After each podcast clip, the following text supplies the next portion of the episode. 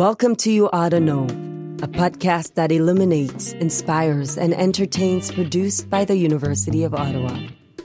Hello, I'm Gwen Madiba, host of You Oughta Know and proud two time graduate of the Faculty of Social Science. I'm also the president of the Equal Chance Foundation. You Oughta Know puts you in touch with U Ottawa alumni and researchers around the globe at the cutting edge of their fields. Listen in for thought provoking conversations on today's trending topics. For the fifth season of You Oughta Know, our theme is curiosity. How does it propel us to ask questions, explore new areas of interest, and move into uncharted territory? Our extraordinary alumni guests this season will be digging deep to uncover what curiosity means to them, its impact, and how it has spiced up their lives. Today's guest, alumnus Phil De Luna, is a scientist and research capitalist working to advance climate technology. He's currently an expert sustainability at McKinsey and Company. Prior to joining McKinsey, Phil served at the National Research Council of Canada as the youngest director ever. He was also an entrepreneur and innovator, having raised 20 million as a Carbon X Prize finalist and is an adjunct professor at the University of Toronto, where his research on climate technology is ranked in the top 0.01% of highly cited researchers globally. In 2021, he was a candidate for the Green Party of Canada in the federal election, where he placed in the top 5 percentile of Green Party candidates nationally. Phil earned a master's in science in chemistry from U Ottawa and went on to complete a PhD in materials science and engineering from the University of Toronto. Hi, Phil. Thanks for joining us today from Toronto. Thank you so much for having me. It's a pleasure to be here. Reading out your impressive bio, there's so much to congratulate you on. But I'd like to start off on a personal note and say congrats on your engagement to a U Ottawa alum. Yes, thank you so much my fiance Danielle uh, did her undergraduate in nursing degree at the University of Ottawa while I was doing my master's there. It's going to be a three year engagement by the time we get married because of the pandemic. I, I proposed to her in the fall of 2020, and by the time we were ready to, you know, get looking at venues, there was a huge backlog, and and we really wanted to have a big party. So long engagement, but well worth the wait. That's amazing. Congratulations again. You're actually the second guest this season to have met their partner during their time at U Ottawa. We had alumni couple Harley Finkelstein and Lindsay Taub on our homecoming episode in October, and they had met during a U Ottawa speed dating event. Very cool. Yeah, I, it, it's interesting how uh, my time at U Ottawa. I'll, I'll say this as well. I met my fiance because one of my best friends met his partner, and they were best friends, and we're still together.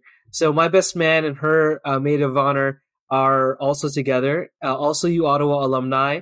They're still in Ottawa, but we're in Toronto. So there's just something about the University of Ottawa that brings people together. there's definitely something about you, Ottawa.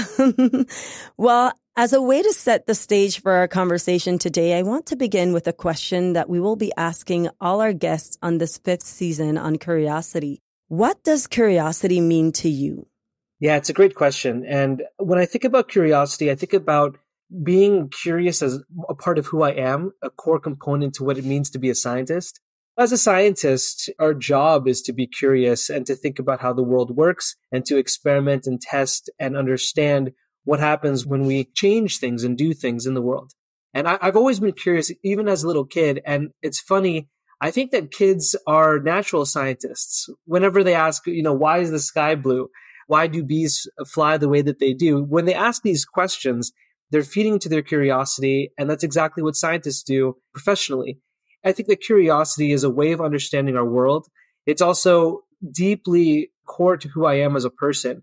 And I don't think I would be where I am today if it wasn't for the curiosity that I follow. It's always just been an interest that keeps true. Phil, your path since your studies at U Ottawa has been incredible. You've completed a PhD, built and led a 57 million R&D program on Canada-made transformative climate technologies at the National Research Council of Canada, had success in entrepreneurship, and now in your role as expert sustainability at McKinsey and Company. It's no surprise you were named to Forbes Top 30 Under 30 and as a Globe and Mail Top 50 Changemaker, among other recognitions.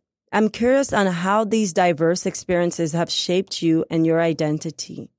When I was younger, I always envisioned my life as a series of chapters. I'd spent 10 years in academia, 10 years in government, 10 years in philanthropy, 10 years in business, and then I would retire off in the sunset somewhere. But as I've entered the workforce and I realized what it means to have a career in this modern day, it doesn't have to be and it shouldn't be and it can't be so discreet. We can actually do all of these things. I can do all of these things at the same time in many different ways. So I've been very intentional about crafting a career that allows me to make an impact at the intersection of the three levers I think are the most important to move the needle on climate change technology, policy, and finance. On the technology side of things, it's my academic career, it's what I've done as a scientist, the research that I've published, and the startup that I founded. On the finance side of things, it's the work that I do now at McKinsey, it's the work that I do to mentor startups through different accelerators. And on the policy side of things, it's it's what I did at the National Research Council. It's the work that I did uh, working with the OECD and the Canadian Commission for UNESCO, even running for office uh, for the Green Party in the last federal election. And the reason why I'm so hell bent on experiencing these different levers and these different sectors at the same time, making the linkage at that interface, is because I think that that's where the greatest impact happens. It's when you're able to take the experiences that you've learned from one sector and translate those learnings and communications to another. Because oftentimes in our world, we don't speak to each other or we don't have the same nomenclature. And it can be very powerful when you've developed the ability to speak to many different audiences and bring people together. And I think that's what needs to happen to solve climate change. This isn't a problem that is going to be solved in silos. And so the more people that work to bring different parts of the ecosystem together, with different perspectives and a diverse background, I think the better shot we'll have at actually solving the problem. Through all of this, what skills and knowledge that you gained through your Masters of Science at U Ottawa have stayed with you the most today? I think there are three things. The first was my master's at U Ottawa really taught me what it means to do good academic research and professionalize that. The second piece is it taught me how important mentorship is and the relationship that you need to have with either your supervisor, your boss, or your mentor, people that will be in your corner for you. And then finally, it really showed me how important it is to have a strong social network and people in your life to support you through your career and through your professional endeavors. It's where I met uh, my fiance, and who I wouldn't be here today without her support and her love. It's where I met some of my best friends in my life that I keep into contact with to this day. And understanding that the work life balance isn't necessarily about putting the same amount of time in both, but putting the same amount of intentionality and intensity into your work life and into your personal life. And I think both of them feed into each other. Thank you for sharing, Phil. The work that you do around sustainability, technology, and climate change is so important for our future as Canadians and for the planet. In U Ottawa's Strategic Plan Transformation 2030, sustainability is one of our four core pillars. What meaning do you draw from working in this field and any words to our listeners who want to make a difference in their own way, whether through their work or more generally in their lives? I want to answer this question first by scoping the size of the problem. When a lot of people think about clean energy or clean technology, they think solar cells and wind turbines, which makes sense, renewables. But electricity generation is only about a third of our world's emissions. The rest of our emissions come from the things that we need to support our quality of life. Industrial processes, transportation, food, agriculture, built environment. At one point, that material was underground and we needed energy to extract, refine, and produce this thing. That energy produces carbon dioxide emissions. So the scale of the problem of climate change is not just about electrifying everything, although that's a great start. It's about fundamentally changing the way that we make things, the way that we work, the way that we move within our environments and our entire economies. So that's a massive amount of capital reallocation that's going to need to happen over the next 10 years. Many experts say that we have until 2030 to put into place the biggest amount of emission reductions if we have any chance of meeting our net zero by 2050 goals. And while we do have lots of technologies today that can help us get there, about half of the technologies that we need to reach our net zero goals are not yet commercial. They either exist in the lab, they're being developed, they're at a prototype stage, or they're in a demonstration somewhere. That's a massive amount of opportunity for people who are working in the space to develop these technologies, but it's also a massive amount of investment that needs to flow into the space in order for us to reach our goals. And developing climate technology is a lot different than developing tech, for example, in the computer sciences space. If you want to go make the next Facebook or Shopify or Stripe, you need a laptop, a really smart person, and some time and money. And you can scale that exponentially because there's a lot less of physical things you need to build. But if you want to develop a new way to make steel or a new electric vehicle or a new way to produce fertilizers that don't emit carbon dioxide emissions, that takes a lot of capital expenditures. It takes a lot of money to build things to put steel into the ground. And so it's not as scalable, and that's why it takes so much longer. And so what I would say to folks who are trying to get into this space is first, develop an understanding of the scope of the problem that we face. Second, work hard to understand a piece of that puzzle really, really well and develop the skills that are needed to either develop technology, scale that technology, or the policies that enable it. Find a niche for yourself in unlocking a pain point. And then lastly, be patient because a lot of this stuff takes a lot of time to get to market, a lot of time to make an impact. And I'm an impatient person. Uh, if you look at my career, I've switched my career path every two years because I'm constantly trying to understand and find new ways to do things. But it does take time to make an impact. And unfortunately, we don't have a lot of time. So we have to find ways to accelerate that even faster. And when we think in terms of doom scrolling or eco anxiety around climate change, how do you stay in a good mental frame of mind in your field, knowing what you know of the challenges facing us? Yeah, it's a great question. Uh, so I'm an optimist and, and I'm a technologist. So I fundamentally believe that we as a society, we as humanity will be able to solve this problem when it comes down to the crunch. And why I have that, that faith, a few reasons. First, climate change is fundamentally a mass and energy balance problem. We took fossil fuels from out, from underground, carbon. We combusted those fossil fuels to extract energy from it. And then we allowed that carbon to go into the atmosphere as CO2. These are molecules and electrons, and we know how to move molecules and electrons around. So I'm not concerned that we won't be able to find a way to solve this problem. The biggest concern I have is that we're not doing it fast enough and that we're not prioritizing it or we don't have the, the policy levers or the economic levers to do it at the pace required. But I am confident that we can solve it because let's take an example of another worldwide problem that we face that we were able to solve the COVID 19 pandemic. And in many ways, they're very, very similar. They both have lagging indicators.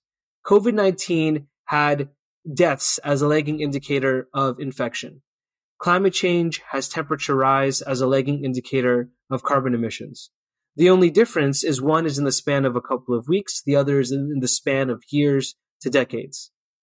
With COVID 19, we as a, a species, as, as, a society, were able to find a vaccine in eight months on an entirely new technology platform, mRNA vaccines, that hadn't been tested or used before, and scaled that out immensely worldwide. And we did that because the entire world recognized the problem and were able to cooperate and work together to solve it. So we can do that with climate change as well. The biggest concern, as I said before, is that we're not doing it fast enough. However, I am optimistic that we will get there because one, the private sector is starting to move. Not only do companies have an understanding that sustainability is important not only for their bottom line, but it's important for their their fundamental existence as a company going forward. You're seeing so many more companies hiring chief sustainability officers and understanding that this is important for their business fundamentally. Similar to how the digital transformation came and we saw every company having a transformation to digital. That same thing is going to happen with sustainability. The second is that we're starting to see more and more advocacy for this and more and more young people who are the future care deeply and profoundly about climate change. Ultimately, it is my generation and those after me that will bear the greatest brunt of climate change as time goes on. As the world heats up and as the years go by, it is the younger and younger generations that will have to live through that. And so, of course, they have the anxiety for it, but they also have an understanding that something needs to be done now. I wanted to touch on your experience running as a candidate in the 2021 election for the Green Party of Canada in the federal election. With your campaign, you were able to mobilize 120 volunteers, placing in the top 5 percentile of the Green Party candidates nationally. Watching one of your campaign videos, a few things stood out for me.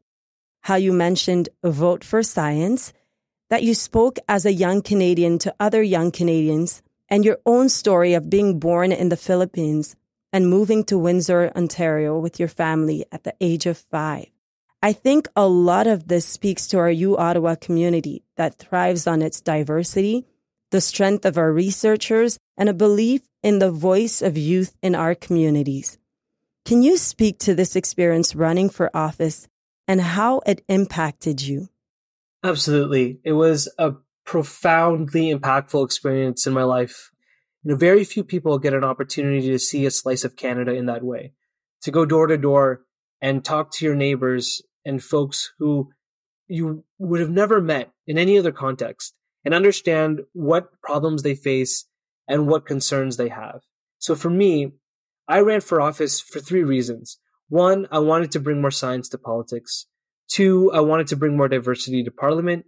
And three, I wanted to inspire more young people to get involved because I see a trend and I continue to see apathy in young people, but in our population at large.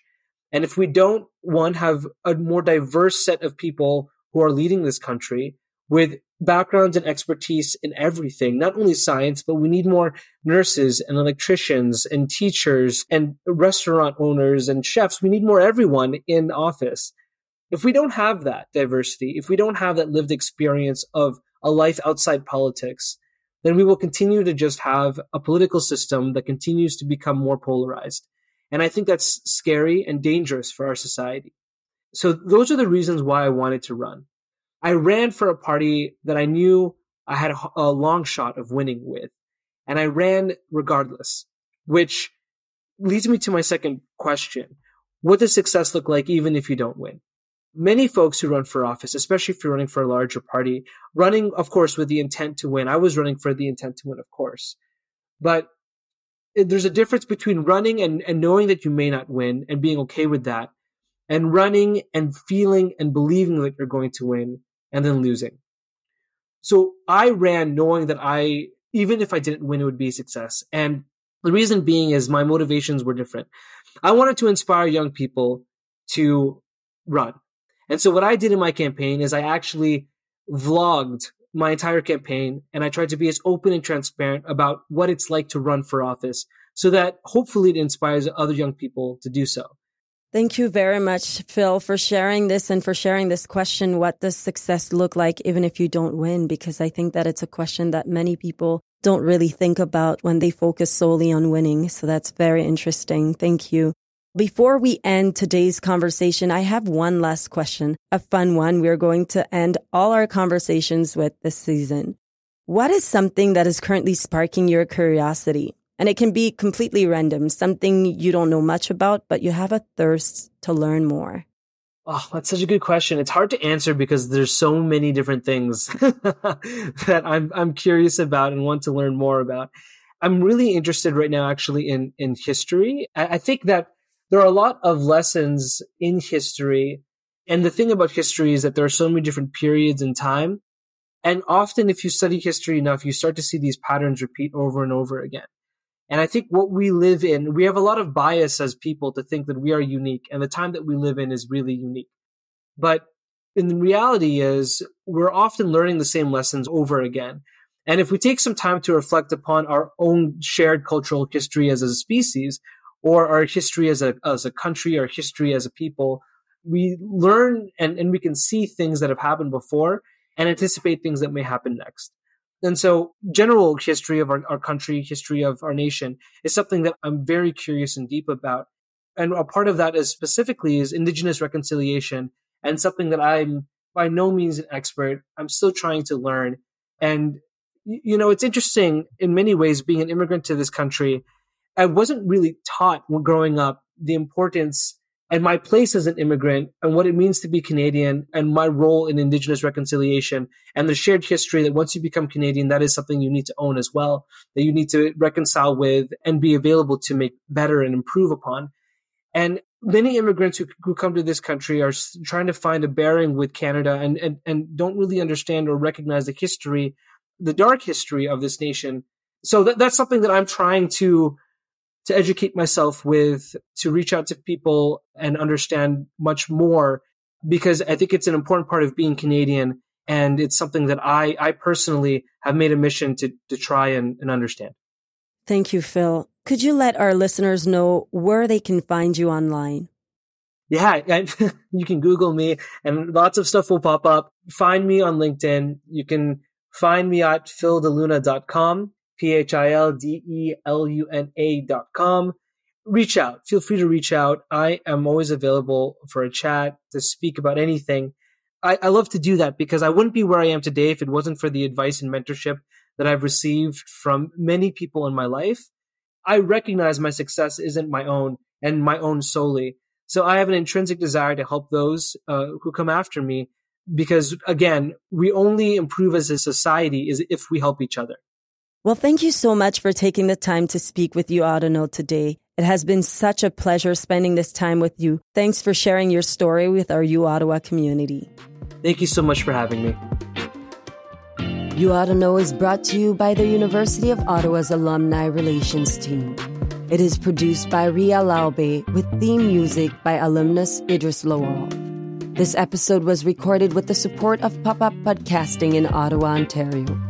We pay respect to the Algonquin people who are the traditional guardians of this land. We acknowledge their long standing relationship with this territory, which remains unceded.